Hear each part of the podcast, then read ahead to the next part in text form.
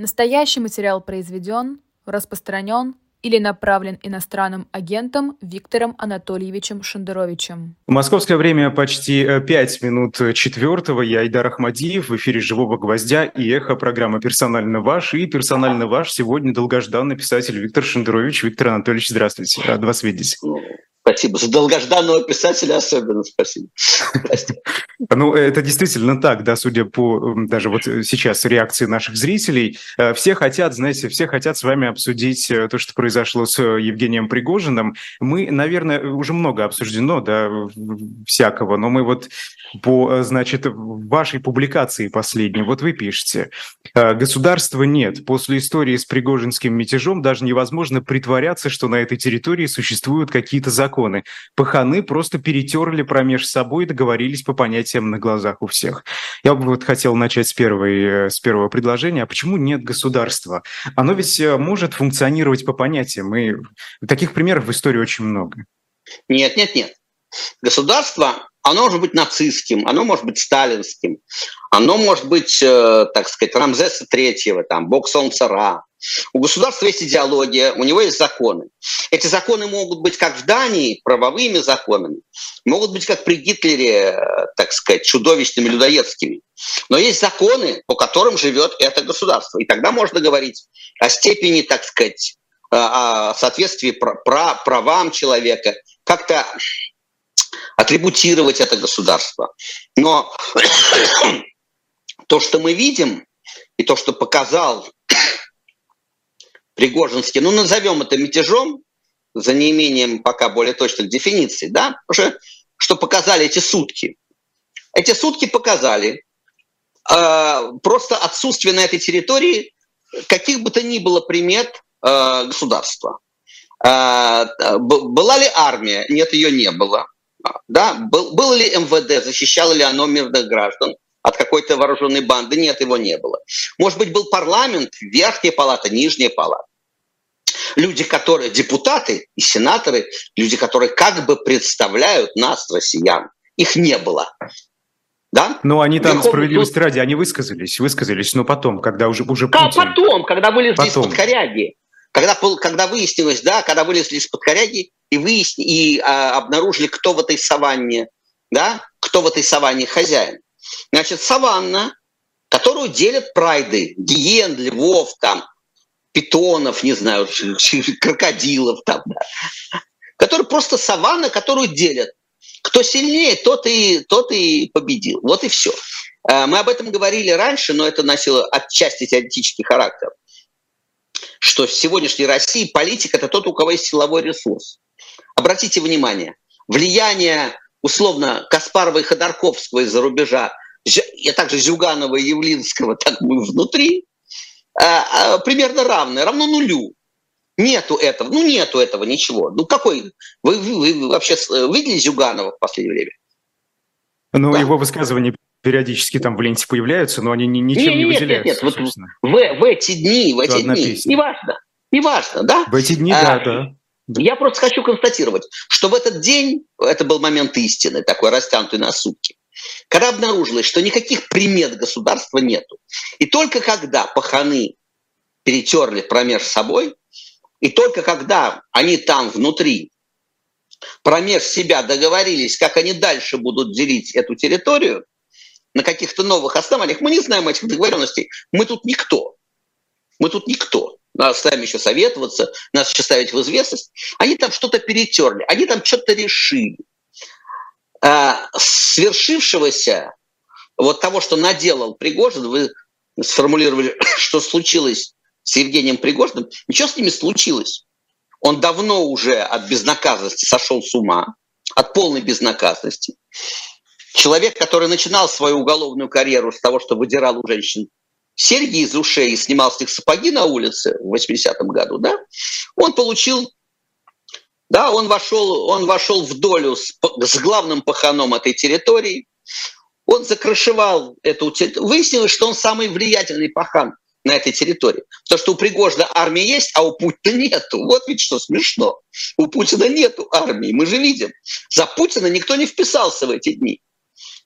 Да? И мы Но видим, смотрите, что... Э, Золотов, глава Росгвардии, э, он говорит, что все силы были сконцентрированы рядом с Москвой, поэтому они так вот, значит, легко ну, продвинулись да. до столицы. Ну, да, да, да. Там-то армия, может, и была бы. Ну, как-то, может быть, да, но только мы, только мы не знаем, что было бы. Мы не знаем, что было бы. И на каком этапе Путин бы обнаружил себя по анекдоту с головой в тумбочке, да, отрезанной. Мы этого не знаем, что было бы.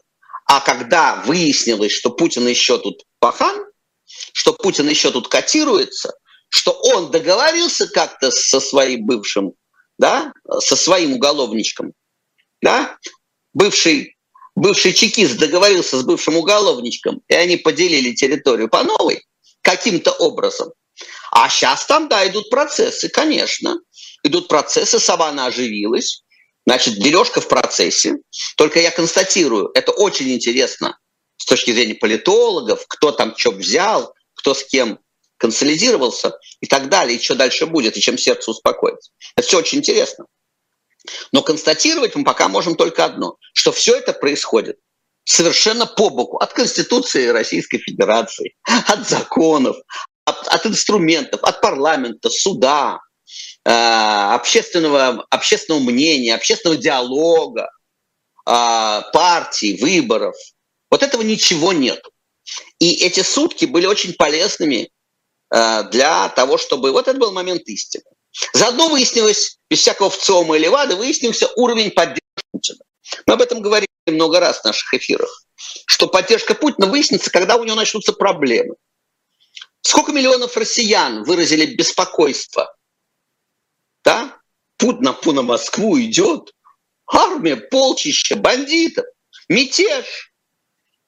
Вы видели бы э, Минина Пожарского? Вы что-нибудь наблюдали? Минина, Минина с Пожарским, народное ополчение. Ну, вам, знаете, Виктор Анатольевич, вам просто скажут, что они не успели одуматься, не успели понять, что происходит. Это и пятница Знаете, была, там, на субботу, да? да? ну пятница тяжелый день, конечно, я понимаю, все устали. Но тем не менее, тем не менее, вот есть огромное государство, на 150, как они утверждают, миллионов человек, они там все еще 10 миллионов с оккупированных территорий прирезали, крепостных. Да? Вот есть государство на 150 миллионов человек, которое что? Ничего.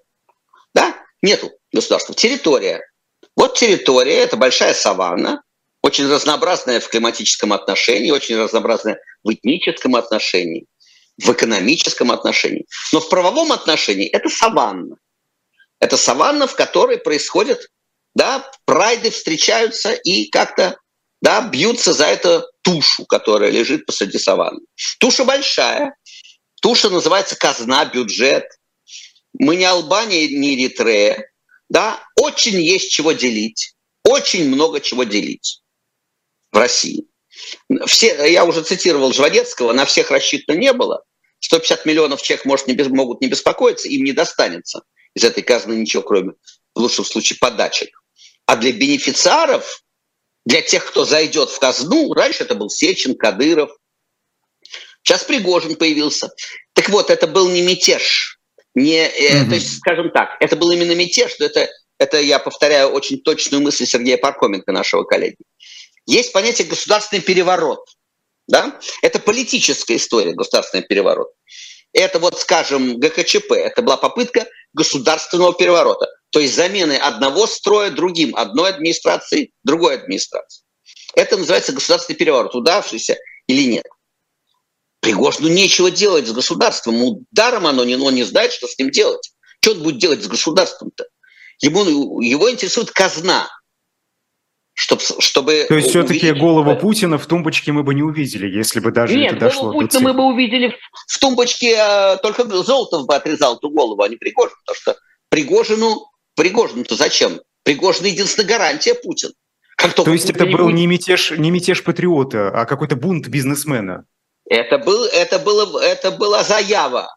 Это была заява бандита на то, что он, значит, претендует на большее. Он хочет, он хочет, он конкурирует с Шойгу и Герасимом. Ему нужны были головы Шойгу и Герасимов. Но потом он, по точному выражению Пархоменко, понял, что зашел слишком далеко. Буквально. Да, он хотел продемонстрировать влияние, он хотел, чтобы ему выдали головы Шойгу Герасимова, а выясняется, что ему голову не выдают и сопротивление не оказывают. Но он дошел до сверху. Я не знаю, докуда он там дошел. Он дошел, и, и чего ему теперь Москву брать? И что? Что ему делать с Москвой? Нет, ну можно, конечно, объявить вольницу и, значит, пустить своих бандюков по, по Причистенке, Остоженке, так, по особнякам. Ну, максимум, да, в политическом смысле ему нечего делать в России. Его в политическом смысле абсолютно устраивает сегодняшняя Россия. Более того, Путин является против Путина, как вы заметили, ни слова сказано никогда не было. Пригожиным. Ну, было Путин... что-то завуалировано. Дедушка, да, ну прям, прям ну, не ну, дедушка, дедушка. Ну, правда, смотрите, а, когда Владимир Путин а Шойгу выступил... тварь у нас, да? А, это, да? Просто сопоставим дедушку с тварью, да? Шойгу у нас тварь, по официальной версии Евгения Пригожина. Вот. И а, тут важно то, что Пригожину действительно нужно, это Пахан, один из один из членов этой малины, да, который претендует на большую, да, на большую часть казны в этой малине. Пригожин конкурирует не с Путиным, а с Шойгу. Ему нужна была голова Шойгу. И потом оказалось, что он заигрался. А, то есть давно понятно, что он заигрался. Сегодня ситуация такая. Единственным гарантом вообще жизни Пригожина является Путин. Если с Путиным что-то случится, завтра не будет Пригожина. Ну, может быть, послезавтра. Но это уже вопрос силовых усилий. Но дальше непонятка, потому что, повторяю, армию э, Пригожина, мы знаем, что есть армия Пригожина, но поскольку она существует на, на миллиард долларов, как мы узнали, то есть мы в очередной раз узнали, что Путин соврал, но это не событие. Событие, когда он вдруг говорит правду. Да? А, а он соврал, сказал, он много раз говорил, что частная ЧВК Вагнер не имеет отношения к государству. Тут выясняется, что он за последний год миллиард долларов, да, 80 с чем-то миллиардов э, рублей было вкачано из казны. Значит, как только не будет казны, не будет бандитов. Бандиты бесплатно совершенно не собираются воевать ни за, ни за какую идею. Да? Значит, как только не будет казны, не будет никакого Вагнера. Это понятно. Свое, если у товарища Пригожина есть свое, он вкладывать не будет. Он воюет за наши деньги, да, за, за казенные. Значит, единственная гарантия его жизни вообще – это Путин и казна. Поэтому он оказался в Вы ситуации... Вы хотите сказать, что Владимир Путин э, оставит сейчас Евгения Пригожина в покое, ну, пока сам Путин, собственно, жив и находится у власти? Путин, а, Путин постарается а, а, укоротить его влияние. Что, что сейчас и, и происходит. А подождите, а вот э, это, эти принципы, помните, э, что, что значит, как вообще относится российское государство к предателям? А Владимир Путин неоднократно повторил в своих обращениях, что Евгений Пригожин, он не, не называл его прямо, там говорил, предатель, да. это предатель, это предательство, удар да, в спину. Значит, это, безусловно, удар в спину, только не России, как говорил Путин, а ему лично. Потому что он этого бандита вскормил, легитимизировал, и поэтому этот бандит, э, ведущий политик России сегодня де-факто, они сидят в тюрьме по всем тяжелым статьям Уголовного кодекса буквально, да? Буквально всем. Значит, это предательство, Путин полагал, что это заточка в его путинских руках. Против нас, против Украины, да? Против любых врагов. У него есть вот такой личный, да, личная, там вот такая очень острая боевая заточка. Выяснилось, что заточка в каких-то других волосатых руках при своей собственной лысине. Да? И совершенно не собирается... Да? Очень сложная ситуация для Путина, унизительная, потому что на весь мир было предъявлено, что он никто и звать его никак, что государства нет. Его нулевой рейтинг был показан. Тот он спешно полетел в Дербент, да, так сказать, с, с частью дрессированного народа своего, чтобы демонстрировать, да, как его встречают. Потому что как, как встречали Пригожина без всякой постановки, мы видели. Да? Тот он пошел изо всех сил рассказывать устами безукоризненного политолога Маркова о 90% рейтинге, да, своем, ну и так далее. Значит, Виктор э, Анатольевич, смотрите, вот э, пока мы не убежали, да, Левада-центр, понятно, можно по-разному относиться к результатам этих общественных опросов сегодня, но э, вот что вчера Левада-центр опубликовал, который иноагент признан. Если до субботних событий Пригожин казался россиянам борцом за правду, настоящим лидером, патриотом и победоносным генералом, то к началу рабочей недели в его образе стали преобладать негативные оценки. Устроил смуту, пошел против России, рвется к власти. Это цитаты, которые взяты из ответов на открытый вопрос. Ну вот так взяли и переобулись. Ну показали, сказали им, ну нет, Путин прав. Они, да, Путин прав. Послушайте, ну им сказали из телевизора это. Они повторяют, вот все эти опросы при, при тоталитарном строе, это очень смешно. Им в телевизоре говорили, что Пригожин патриот России, они говорили, Пригожин патриот России. Им с телевизора сказали, что он предатель, они сказали, он предатель. Это вы называете общественным мнением, да? Ну, колбасы по Казьме Прудкову. Что в них закачать, то в себе и носят. В них закачали новое. Вчерашних газет по Оруэллу нет, как вы знаете, да? Никто ничего не сопоставит со вчерашним. Что говорил вчера Путин, что сегодня, ну, значит, что они... Получается, рейтинг Владимира Путина, он не имеет значения? Ну, раз вот так вот легко можно его то вверх, то вниз. Послушайте, что вы называете рейтингом? Еще раз. Рейтинг существует в свободном государстве. В тоталитарном государстве есть э, сочетание стокгольмского синдрома и скотского безразличия. И это вы называете рейтингом? Да, тогда понятно. Пришел бы Пригожин к власти, был бы Пригожин. Пришел бы Золотов, был бы Золотов. Баты придет, будет Баты. Феликс Эдмундович придет, Дзержинский, будет Феликс Эдмундович Дзержинский. Где привяжут, там и стрём, по пословице. Послушайте, не надо только называть это рейтингом. Не надо европейские слова с европейскими корнями тратить на эту саванну. Да? Пришел, э, пришел прайд, победил этот прайд. Этот прайд рулит на этой территории. И все за него. Ну, то есть не, не, не стоило ждать никаких общественных волнений в данном случае. Да нет, ну, что волноваться-то? Что волноваться? Волноваться это если водку, водку запретить. Тогда будут волнения. Да? Э, но я, может быть, жестковато, э, так сказать. Тем не менее, мы видим, что народ, который фотографировался с Пригожным, это ведь не поддержка Пригожина. Это просто досужее тупое любопытство. Это что-то движуха какая-то произошла. Да, это так люди да. с детьми 3-4 октября люди с детьми шли на Краснопресненскую набережную, потому что танки, движуха, по ним снайперы стреляли, кого-то убили. Они с детьми там гуляли. Но, Виктор Андреевич, подождите, справедливости ради, эти люди, которые фотографировались с вагнеровцами в Ростове, они же там, у них между ними даже потасовки были. Кто-то говорил, что Владимир Путин прав, другие, что Евгений Пригожин. Я эти видео видел, слышал эти разговоры. А это что тогда такое? Нет, ну, разумеется, это замена это, это мы наблюдаем, как выходит протуберанцами энергия, которая в нормальном государстве канализировалась бы в общественный процесс, в СМИ, в информацию, в политические партии, в выборы, в суды. Вот то, что в, эта энергия э, общественного протеста, раздражения, вот там была бы социология. И можно было бы выяснить на свободе у свободных людей, что они думают про ту или другую политическую фигуру у свободных людей, а не у, так сказать, э, холопов, которым не дают, даже не дали информации. Холопов не в обидном смысле, а в том смысле, мы такие же холопы. С любым из нас, ну, на территории Российской Федерации, можно сделать все, что угодно. Можно выпороть, тюрьму посадить. Но вы имеете в виду поставленный на колени, приставлен, э, значит, пистолет к виску? Ну, нет. Э, даже не надо представлять пистолет. Пистолет к виску нужно представлять тому, кто бунтует. Пистолет к виску надо представить Яшину и Карамурзе и Навальному. Да, их надо изолировать. А народ просто привык жить на этой территории. И а вот эти споры, буквально... споры в Ростове, а споры в Ростове разве не показывают, что все-таки российское общество, ну где-то там глубоко, если покопаться, готово к этому политическому разговору? Э, Оно... Хоть и не культурному, нет. хоть и такому да, разрозненному. Разумеется, Послушайте, Зерно. разумеется, готово. Разумеется, это такие же люди, как в Новой Зеландии изначально. Это такие же люди. Если завести новозеландские порядки, то через какое-то время выяснится, что политический процесс возможен. И мы видели это в, на рубеже 80-х, 90-х. И пресса возможна, и парламент возможен, и общественный процесс. Все это возможно. Не хуже новозеландцев.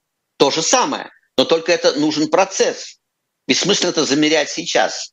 Те люди, которые сегодня э, на, вот там дебатируют у танков пригожинских по поводу Пригожина и Путина, повторяю, это энергия, потенциально общественная энергия уходит вот в эти склоки у гусеницы. Потому что все общественные процессы демонтированы. Некуда этому человеку, некуда пойти. Он может набить только морду у гусеницы танка другому человеку. Но они свой спор не могут разрешить, а, не могут дебатировать в СМИ, они не могут свой спор разрешить на избирательном участке. Они не могут в суде гарантировать права проигравшего, ну и так далее. У них нет инструментов демократических, а энергия протеста, разумеется, какая-то есть. Разумеется. В этом и штука, что когда молчание, скотское молчание, мы засчитываем за поддержку, вот и секрет, вот и все наперстки. Нам ну говорили ладно, хорошо, после Крыма... Нет, секундочку, это важная вещь. Mm-hmm. Нам после Крыма говорили, э, у вас 14% кто против, кто против аннексии. Помните, 86% за. Но они, 14% это те, кто высказались, свободные люди, которые высказались против аннексии. Это огромная цифра. Это, как вы понимаете, там под 20 так миллионов. С войной в Украине то же самое же, да. Вот в ЦИОМ, помните эти опросы на первых этапах войны в Украине, э, когда люди высказывались, не, не поддерживали эти действия? Там же так тоже вот процент что? был достаточно высокий. Правильно. Значит, э, э, то, только тот, кто идет против в тоталитарной стране, идет против и не боится это высказать, это действительно европейское проявление позиции. А все остальные 86, в эти 86 запакованы вакуумную упаковку и э, э, турбопатриоты, которые действительно поддерживают. И люди, которые, э, значит, считают, что надо промолчать, и те, кто вообще не подозревают ни о чем, да, и пропили это время. Это все упаковано в эти 86%.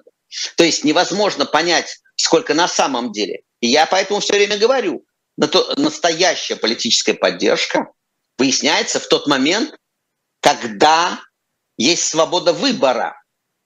Более того, конфликтного выбора. Я приводил пример выход 50 тысяч москвичей после убийства Немцова да, на митинг. Вот эти 50 тысяч можно констатировать, что эти 50 тысяч протестовали, требовали расследования, да, поддержка памяти Немцова. Но считать, что все остальные э, десятки миллионов за Путина в этой ситуации, это, это просто подлог. И мы увидели, в, как раз 24 числа, мы очень хорошо увидели цену этой поддержки. Мы, возвращаясь, сделав большой круг в разговоре, мы увидели, что, собственно, никаких инструментов государственных задействовано не было. Это увидел весь мир.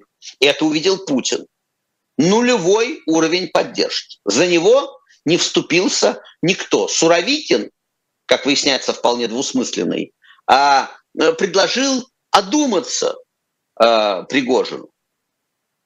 Армия отказалась, одна часть отказалась. Где? А где, собственно? Да, где, собственно, армия? Повторяю, ничего не было. И это очень важный результат. И те, кто говорит, что ничего не произошло, и что это пшик, это вовсе не пшик это идеальный замер случился. Вне зависимости от первоначальных намерений и договоренностей участников процесса.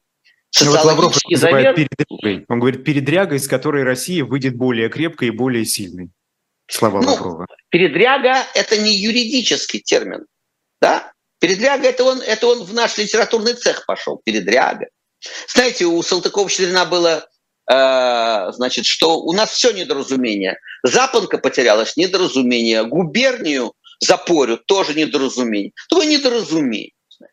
Вот это передряга все. Только когда Навальный сдирает во Владимире плакатик с забора, то его берут немедленно и волокут в суд. Это серьезное преступление. Когда Карамурза в Аризоне произносит слово «война», то семеро Рэмбо нападают на него у его подъезда, да, крутят, потому что он совершил преступление, назвав специальную операцию войной, и он получает 8 лет. А когда человек ставит на уши страну, убивает какое-то количество российских военнослужащих, сбивает вертолеты, объявляет мятеж, называет тварью министра обороны, расхерачивает дороги. А, ну это передряга такая. Россия, конечно, выйдет из нее когда-нибудь.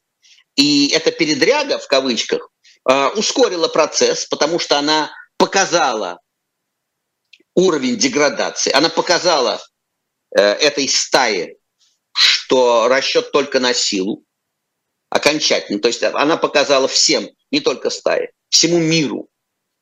Отсылаю вас к карикатуре в английской Таймс, совершенно гениальной. Всему миру стало понятно, что Путин просто в политическом смысле довольно призрачное существо, что работают очень серьезные внутри силы, которые учитывают Путина, но при первой возможности, при первой выгоде, они ему отъедят руки-ноги и сдадут. Ну вот как, как, раз, как раз вас спрашивают, да, это, это не конец, э, наверное. Будет ли мятеж, спрашивают. Нет, а мы не... По протоптанной дороге. А, да откуда же я знаю про мятеж? Нет, как? Э, у матушки истории довольно много инструментов. Я не знаю, не знаю ничего про мятеж. У меня даже информация, что у вас. Но то, что ничего не закончилось, это факт. Послушайте, Пригожину, представьте себе Шойгу, вот на секундочку, Шойгу Герасим. Да? Вы можете себе представить, вот Путин, вы можете себе представить, что Пригожину простят вот это, то, что он учудил. Я не про Россию, я про кланы. Нет, они не простят. Ему, его сначала будут ослаблять. У него сейчас, ему сейчас не позавидуешь. Он сам себя загнал, ну, у него выхода другого нет. Потому что, повторяю, никакое государство, ни в каком государстве он на свободе не пробудет секунду, потому что он уголовник по всем тяжелым статьям. Смешно, что два года назад я с этим ходил в суд. И это надо было доказывать в суде, что он уголовник и убийца. Смешно, неправда. Ну вот, значит, а, а, ему не, на свободе-то не жить, и вообще не жить. Его единственный шанс – это вот, вот это мутное, да, в этой мутной водице барахтаться. И он будет поддерживать эту мутную водицу. Поддерживать Путина, э, э, шантажировать своей армией. Но, но я полагаю, что возможности его армии будут резко уменьшены, ограничены. Собственно, его мятеж-то, с позволения сказать, возник после требования пойти на службу в Минобороны, после требования пойти под контроль Шойгу. Вот это что. А, а вы все говорите, какой-то мятеж, государственный переворот. Его не устраивает быть подконтрольным. Он хочет получать бабло напрямую. Он, не, он, хоть, он хочет съесть Шойгу, а Шойгу пытается съесть его. Вот что происходит. Это питон с крокодилом в дельте Анаконды встретились, понимаете? И друг друга душат и кромсают. А никаких... А скажите, а если раньше если раньше миски расставляли всем поровну, ну или хотя бы там кула, куларно как-то решали эти проблемы, почему вот сейчас вылилось это в то, что один из э, приспешников требует миску публично? А потому что он не системный, он уголовник. Потому что Шойгу и Герасимов системные, и они тоже людоеды, как Бастрыкин и все эти, да, Золотовы и, и, и прочие, значит, Бортниковы, Патрушевы. Они системные людоеды. Они системные. А этот, да, а это просто уголовник, который вдруг однажды обнаружил полную безнаказанность, абсолютный кураж. Да, он уже повар Путина, мы это услышали, ну, там, да, лет 12 назад, что есть некоторый повар Путина, которому можно все. Он уже миллиардер давно. Он э, защищен, извините, он убивал, вот там, напоминаю о гибели наших коллег-журналистов в Центральной Африке. Он убийца. Он убийца, и он под крышей. И он понял, что Путин его не сдаст, потому что для Путина, э, Путину чрезвычайно, э, Путин чрезвычайно ценит именно силовой ресурс. У Путина была, наверное, иллюзия, может быть, судя по ярости путинской, что Пригожин, я повторяю, будет его заточкой. Что договор его с Пригожиным такой, что ты значит, я тебя, я тебя защищаю, я тебе даю крышу от уголовных обвинений, и ты не будешь сидеть в тюрьме за организацию убийств, за коррупцию, воровство, беспредел, э, наемничество, что угодно, а ты выполняешь мою волю политическую. Ты воюешь в Украине, ты всегда готов совершить какую-нибудь уголовщину против моих врагов, да, отравить да, э, Виктор Анатольевич, я просто не понимаю, а зачем, зачем ему такой инструмент, как Пригожин? У него ведь куча инструментов в руках, и, и за врагами гоняться, и в Украине воевать, и Зачем, зачем ему такой опасный элемент, как Пригожин, ну, который неконтролируемым оказался? Вы знаете, это хороший вопрос на допросе. Это хороший будет вопрос на допросе. Владимир Владимирович, какого хера Вот у вас было вот это все. Зачем вам еще вот такой уголовник? Но мы имеем дело с уголовным сознанием, мы имеем дело с человеком, который общался с Барсуковым Кумариным, ему с, с уголовниками. Понимаете, какая штука? Ему казалось, а, что с уголовниками надежнее, что они на крючке. Ему казалось, что э, Пригожин должен очень тихо себя вести, потому что, э, ну, как бы Путин единственная его крыша. А Пригожин совершенно охренел от безнаказанности, как мы видим. И он в какой-то момент понял, что он влиятельнее, чем Путин. И он занял политическую поляну. Очень талантливый, кстати, человек оказался. Он занял политическую поляну, я уже говорил об этом. Он занял поляну покойного Жириновского и сидящего в тюрьме Навального разом. Да? Марш справедливости на Москву. Идеально точно в политическом смысле. Под эти знамена собрать погромщиков с территории России, собрать миллионы людей, которые пойдут громить Москву, грабь награбленное, мы это проходили, бунинские окаянные дни. Это безошибочная тактика, безошибочный выбор цели. Обратите внимание, не против Путина, против Москвы, марш справедливости. Как выглядит на, на пейзаже, на местности, как будет выглядеть справедливость в исполнении Пригожина. Если не страшно, ну, посмотрите эпизоды с Кувалдой, посмотрите его биографию, посмотрите его представление справедливости расстрел журналистов, которые пытались, так сказать, разобраться с его э, воровством и, и негодяйством и так далее. Это его представление справедливости.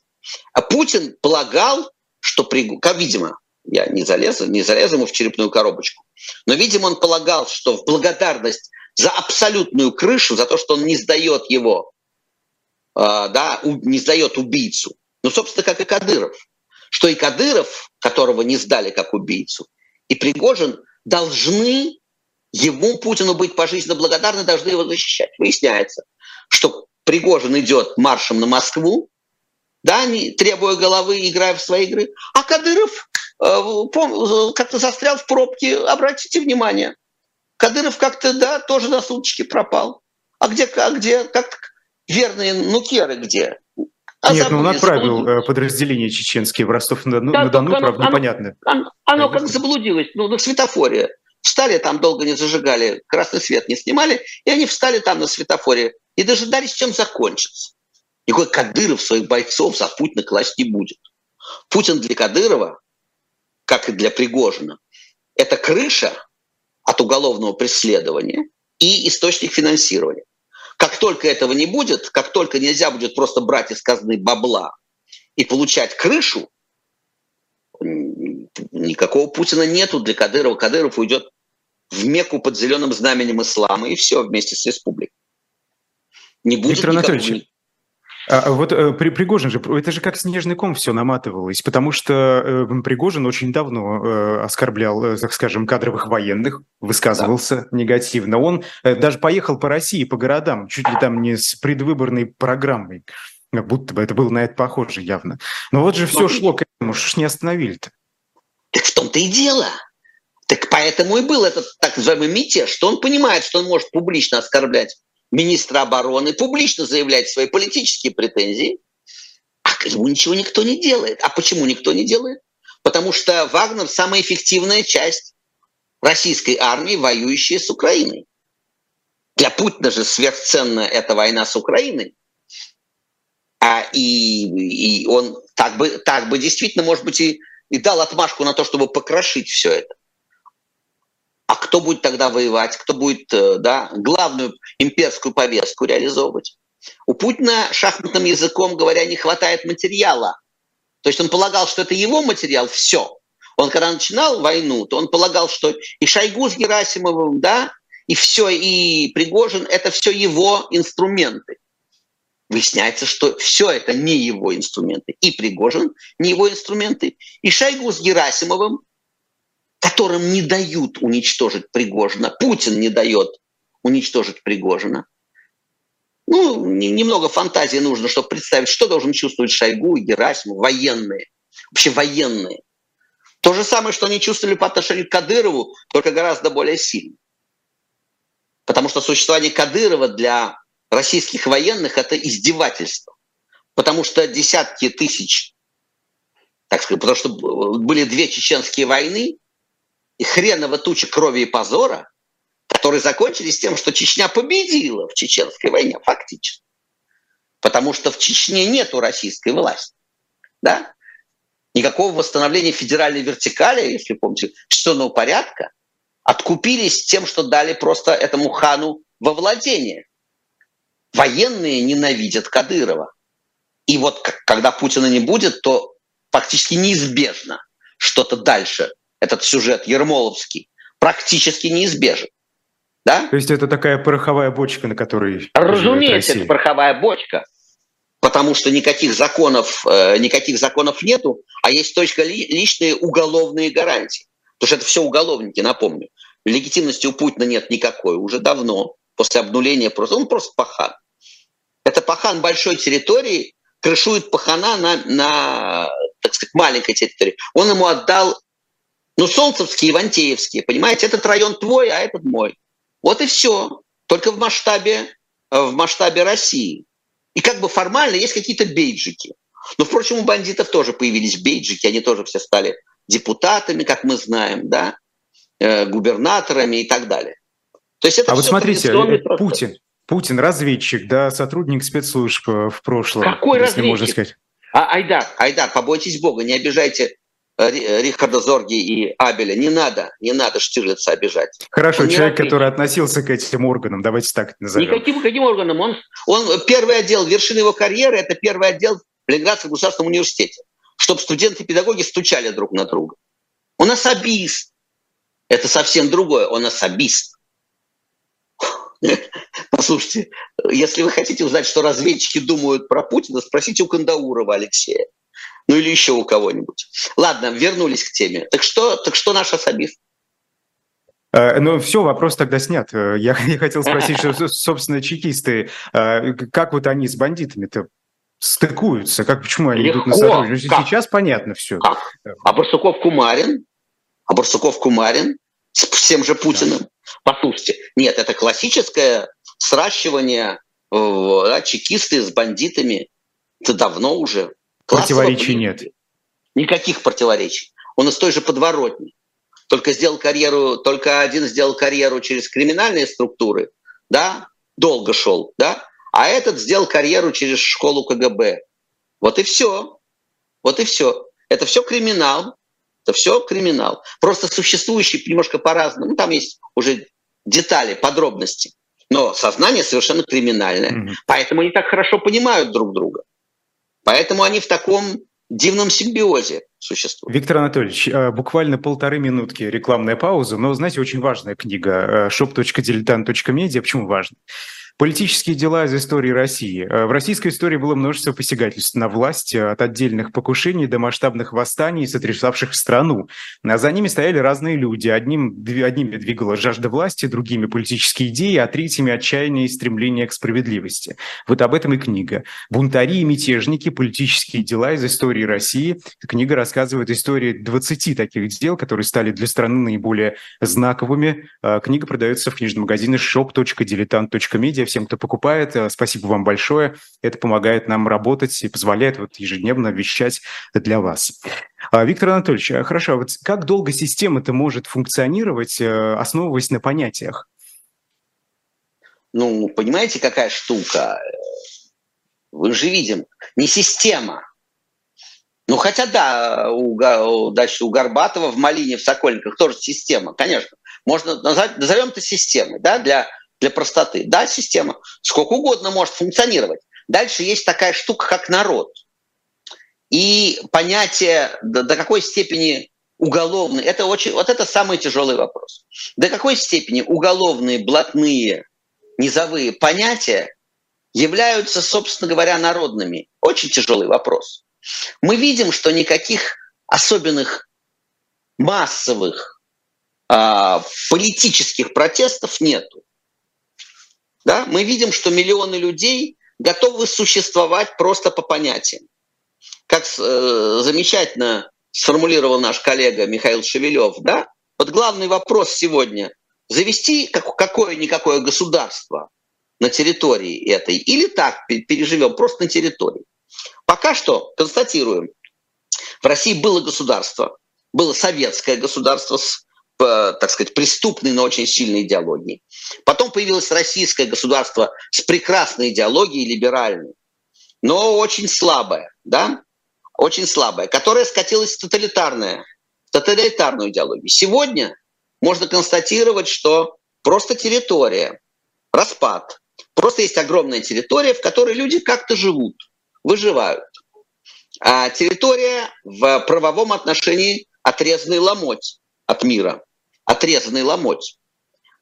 Причем, повторяю, на юге там есть, допустим, Иран с сильнейшей идеологией, не будем обсуждать ее правовые основы. Есть Китай с сильнейшей национальными традициями подавления свободы, но это все-таки система. Да? Система, а не просто гуляй поле. Вот вопрос, главный вопрос, до какой степени вот сегодняшний, сегодняшний убогий статус России, то есть просто территорий, где-то, да, западнее Китая, восточнее, восточнее, значит, западнее, восточнее, восточнее Европы, западнее Китая, севернее Ирана, да? Вот есть там разные идеологии. А тут просто огромный кусок территории лежит. И на этой территории живет там, условно говоря, 140-150 миллионов человек.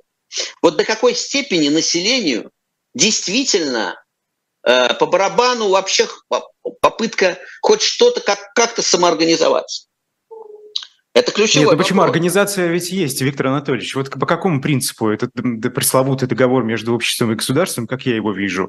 А, государство предлагает тебе работать, добиваться успехов, но главное, быть лояльным, да, а, делать, что иногда тебе говорят, и все, тебя никто не тронет. Это нарушение договор. ты совершил, ну и ладно. Айда, это, Главное, это не выступай против. договор. Это устаревший договор. Это хороший договор при 106 долларах за баррель. Это совершенно устраивало население при 106 долларах за баррель. Когда это и, и договор с элитой, элите можно воровать, населению можно понемножечку богатеть, да, на этой ренте нефтяной. Да, главное, значит, мы тут рулим, вы нас, вы нас, вы нам не мешаете рулить, вы нас оставляете у власти, а дальше там, пожалуйста, богатеете там как-то и так далее. Но это было хорошо при 160 долларах за баррель, при инвестициях, при открытом мире, при том, что можно было внутри устраивать Узбекистан и при этом входить, э, быть частью мировой экономики. Это, в общем, всех устраивало.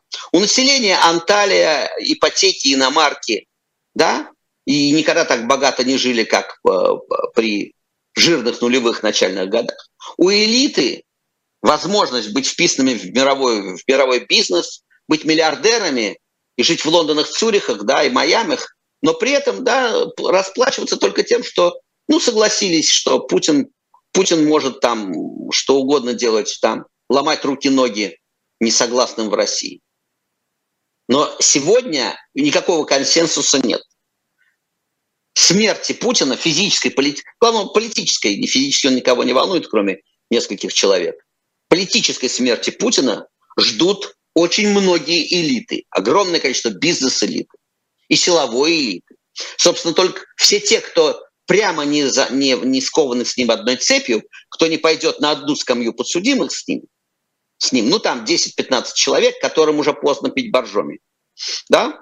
А остальные с нетерпением ждут, чтобы, чтобы Путин исчез, так они же в таком случае потеряют последнее, что осталось. Куда им бежать-то? Туда их не пустят. Здесь, если все развалится, они вообще Туда все потеряют. их пустят, если как раз они, они как раз э, и будут, они как раз и появятся.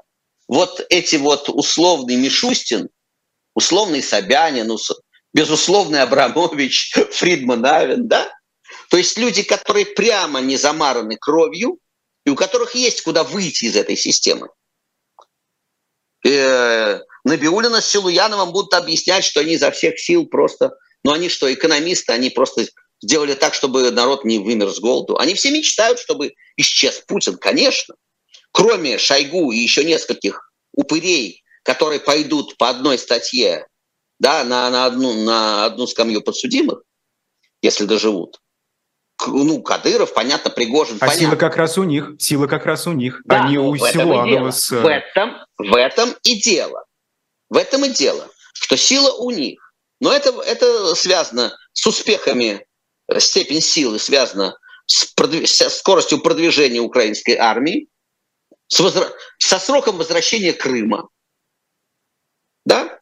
с экономикой России, в какой момент голова в тумбочке путинская, в какой момент сдать Путина окажется, окажется менее опасным, чем продолжать быть при нем. Вот вопрос. Вот весь вопрос в сроке. Когда эта вот капля японская, вот эта японская палка, о которой я часто говорю, капает вода, капает, капает, в какой-то момент палка переворачивается. Черт на какой капле. И я не профессор Соловей, чтобы вам назвать дату. Да, значит, но в какой-то момент это может, по крайней мере, может случиться. Худшее, я повторяю, худшее, что может случиться с Россией, вот для России худшее, это как раз статус-кво. Потому что это означает только гниение, никакого развития при Путине или его любом наследнике быть не может.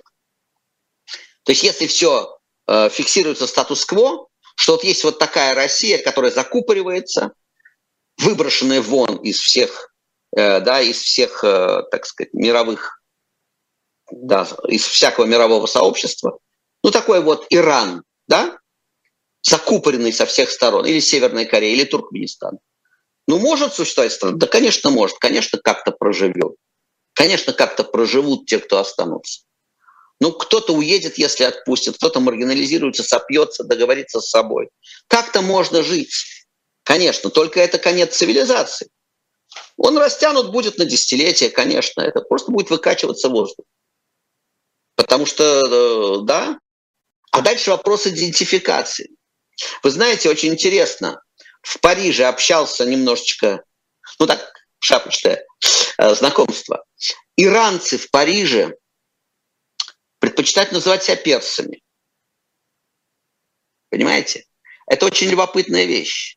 Ну, То беженцы есть... вы имеете в виду, собственно. Да, да, да, да, да, да, да, да. То есть интеллигенты, иранские интеллигенты, они не, не хотят ассоциировать себя с государством преступным, в котором вешают людей, да, с Хамини и всей этой бандой. Они, да, это огромная древняя нация, которая настаивает на том, что они вот огромная древняя нация. Но в Париже, ну не только в Париже, конечно, по всему миру, по всему миру. Вот что, и это то, что это одна, одна из, так сказать, перспектив, что какое-то ну, количество, вот. какое-то количество, да, лет пройдет, если в России закупорится политически, да, вот в своих границах и останется угрюмо догнивать в своем имперском самосознании, да, то ну, те, кто уедут, да, будут будут книжные полки вот эти, да, будет Пушкин, Чехов. Так это уже происходит. Мы даже видим, видим этот флаг, э, символ уже какой-то есть, вокруг которого да. объединяется. Да. Но, Виктор Анатольевич, а вы знаете, вот, вот же что, э, Михаил Ходорковский, э, он же поддержал Пригожина, видимо, подумал, что последняя капля уже на подходе, и палка перевернется скоро. Вот это вот, как, как вы к этому? Мне, я, я не в восторге. Я не в восторге от этой поддержки. Я полагаю, что э, поддерживать бандита не надо ни в каком случае. Я полагаю, что всякое, э, всякий контракт с дьяволом в пользу дьявола. И мне кажется, это ошибкой. Мне кажется, это ошибка Михаила Борисовича. Вот э, та, э, такой, ну, скажем так, это опять, опять старый разговор об этике, да, об этике и целесообразности. Это ведь, э, с одной стороны, Ходорковский, с другой стороны, если вспомнить, Чубайс, что этика может подождать ради решения, э, тактического решения сегодняшних задач. Но потом выясняется, что на, в длинную прав Сахаров, который утверждал, что надо поступать нравственно, что нравственность эффективна. Нравственность эффективна, но она эффективна на длинной дистанции. На короткой очень большой соблазн как Остап Бендер своровать ладью, понимаете? Потому что когда ты своруешь ладью, то вот в этой партии у тебя позиция резко улучшится. Только потом тебе будут надевать шахматную доску на голову. Только потом с тобой никто играть не будет. Поэтому в длинную, этически совершенные решения, а в длинную, они эффективны. Это, так сказать, логика Андрея Дмитриевича Сахарова. И я приверженец этой, этой логики а надежда на то, что а, руками Пригожина удастся сдвинуть это. Ну, э, да, на самом деле вы же понимаете, что там жа, самый популярный мем этого дня был про жабу и гадюку. И, конечно, пускай они наносят друг другу максимально сексуальный жаба с гадюкой, да, дай им Бог здоровья. Но а, а, надо просто понимать а, цену на местности. Цену на местности. А бандитская власть, ну, помогать, помогать бандитам прийти к власти, это занятие, мне кажется, очень рискованное. В том числе просто рискованное для людей, повторяю, просто для людей. Но логику, логику, Михаил Борисович, я понимаю, но мне эта логика кажется в длинную ошибочной, в короткую да, работает. Но понимаете, в длинную, а вот сколько, сколько в длинную? Это, это как добро всегда побеждает зло. Ну да, а когда-то оно зло победит. Через 70 лет, может быть. Ну вот как вот штука. в истории нашей страны. Если бы у меня была борода достаточной длины, чтобы я мог выдернуть, как старик Хаттабыч, так сказать, да, оттуда волосок и трах тебе и что-нибудь вам сделать, и нам заодно, да, я бы это, конечно, сделал. Э, никаких гарантий нету. Есть только общие принципы, и мы можем только, э, мы, мы можем только опираться на общие соображения. Никаких дат, никаких гарантий, ничего этого нет. Э, давайте снова напоследок просто констатируем, в какой точке мы находимся. Мы находимся с 24 числа. Резко, очевидно, что очень важно, очевидно для всех, как мне кажется, ускорилось, ускорился процесс распада. Ясно, что никакой единой а, системы вот этого Путина условного, да, как это было раньше. Вот есть Путин, большой, страшный, ужасный Путин, да, злой, но мощный. Нету этого ничего, да. Есть э, несколько силовых, э, силовых структур, которые находятся в неприведимой гибельной вражде друг с другом. Путин, у которой, который находится и существует только в качестве противовеса ничего другого. То есть он просто балансирует налево-направо. Да?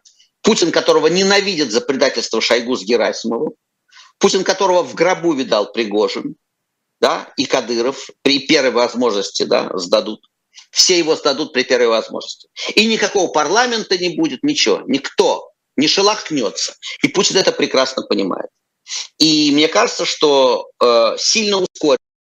В очередной раз вот война вот скажем так, после 24 февраля прошлого года, 24 июня этого года довольно сильно ускорила процесс, процесс распада. А, мне так кажется. Другое дело, что, повторяю, там, ну, ты, десятки вариантов у истории. Но ощущение, что все э, ускорилось и что мы ну, в ближайшем обозримом будущем увидим заметные перемены пейзажа. Это, конечно, сильно завязано на э, скорость военного поражения России. Дальше там есть вполне драматические э, возможности развязки. Мы понимаем, что мы имеем дело с бандитами с ядерным оружием, с возможностью техногенных катастроф и так далее, и так далее. Но просто вот так вот, э, то есть процесс гниения такой, что он это не, он, он уже идет, он уже идет, и он во что-то перельется, он это не статичная ситуация. Вот повторяю, многие годы была статичная ситуация. И даже в каком-то смысле 23 февраля да, была статичная ситуация. И тот распад мог длиться десятилетиями. Но после нападения на Украину и вот всего, что последовало, а, ситуация явно не статичная. Это я говорю сейчас по ощу... только ощущениями. У меня нет никакой, как вы понимаете, никаких инсайдов, чтобы я вам на ухо сказал шепотом для телезрителей по секрету, что вот что-то случится.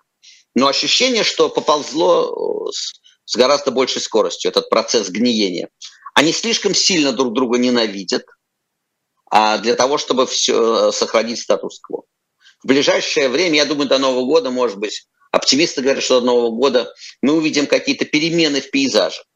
Никакой Дании не будет с Норвегией, но это будут заметные, я думаю, перемены. Я надеюсь. Э, да, у нас, у нас мало времени осталось, поэтому это тоже вот важно. Гайки-то закрутят э, в низах, как вы считаете, что сейчас? Чего ждать? А что, а что, что еще им остается? Да? Только, только бомбить Краматорск, да? только, э, поймите, энергия раздражения, ненависти, что он может? Вот поставьте себя на, на их место. Что он может? Загнанный может, в угол ну, хулиган. Загнанный в угол. Он ничего не может сделать. Украину он может только шантажировать кровью, только просто, просто убивать людей. Да? А Пригожин он тронуть не может, потому что это завязано на войне с Украиной. Если он расколошматит армию Пригожина уголовную, то значит это, это, это приблизит поражение на фронте.